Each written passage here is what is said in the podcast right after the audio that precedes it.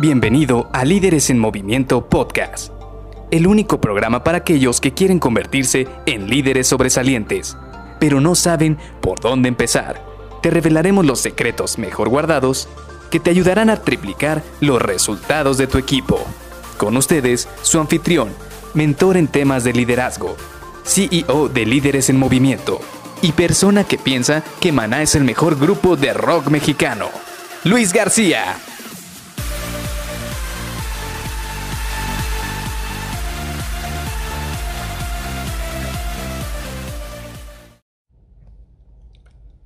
Recuerda que el 50% de que logres los resultados para cerrar este 2021 va a depender de ti y el otro 50% de los miembros de tu equipo. Hola, ¿qué tal? Soy Luis García y te doy la bienvenida a Líderes en Movimiento Podcast. Y hoy quiero recordarte precisamente algo que es un ingrediente clave a la hora de hacer tu planeación estratégica. Y esto es algo que no puedes perder de vista por nada del universo. ¿Por qué?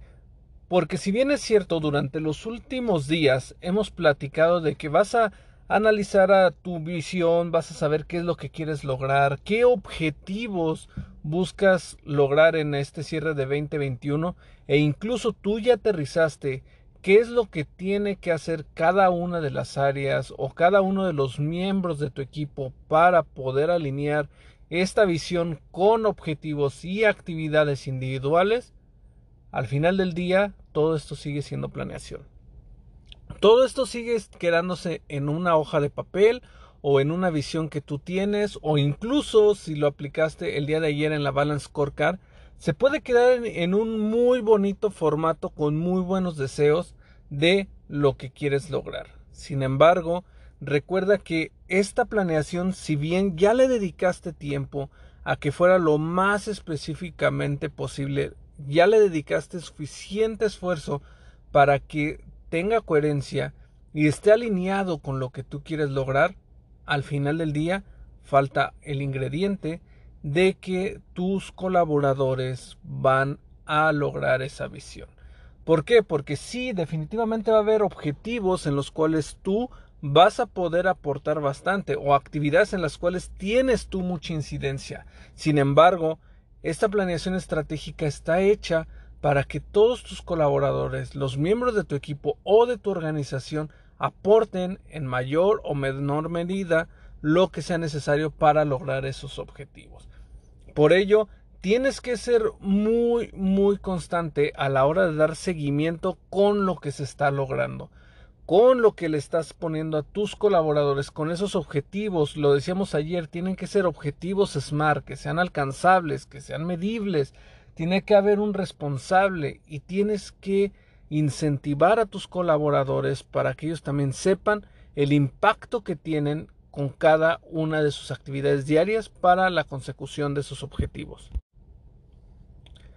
Entonces, este es prácticamente el último mensaje con el cual me quería despedir esta semana porque muchas veces dejamos esto de lado Asumimos que todo es claro, asumimos que todo se va a lograr, sin embargo, siempre se termina quedando en buenos deseos. Así que demos una repasada general. Primero, asegúrate de tener la visión. Eso es lo más, más importante, que tengas una visión, que le pongas números, que sepas qué, qué es lo que quieres lograr, cómo, cómo va a aportar ya sea, o si eres el líder de la organización, cómo va a aportar cada uno de los equipos. Si tienes solo un equipo a cargo, cómo va a aportar cada uno de los colaboradores a, a conseguir esa visión. Segundo, desglósalo en actividades, desglosa todas las actividades que sean necesarias para poder lograr ese objetivo y dale trazabilidad a cada una de ellas. Tercero, analiza qué recursos tienes, qué dispones, cómo los vas a utilizar, ¿Cómo vas a optimizar los recursos que tienes? Hablábamos de los diferentes tipos de recursos que tienes a tu disposición dentro de la organización. Cuarto, despliégalos y para esto utiliza las herramientas que tienes al alcance que ya existen como una Balance Scorecard o como se conoce en español el cuadro integral de mando.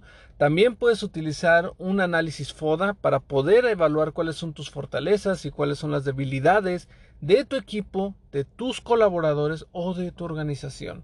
Y por último, lo decía hace unos momentos, asegúrate de que todo esto se despliegue de la manera correcta. Dale seguimiento, que no nada más se quede en una muy bonita planeación, en un muy bonito papel, que incluso yo he visto que muchos imprimen a tamaño, prácticamente tamaño póster, casi de dos metros y que se lo muestran a todo mundo. Esta es nuestra planeación estratégica para cerrar el 2021. Y llega el 31 de diciembre, vuelven a ver ese papel y no lograron absolutamente nada. Así que no te quedes con esta situación, no vayas a quedarte solo con buenos deseos, dale el seguimiento apropiado para que puedas lograr cerrar este año, este 2021, de la mejor manera posible. Así que hasta aquí te dejo con toda esta información para que lo puedas internalizar y lo puedas poner en práctica porque estamos por cerrar el año y me gustaría que lo cierres de la mejor manera. Así que nos vemos en el siguiente episodio. Bye bye.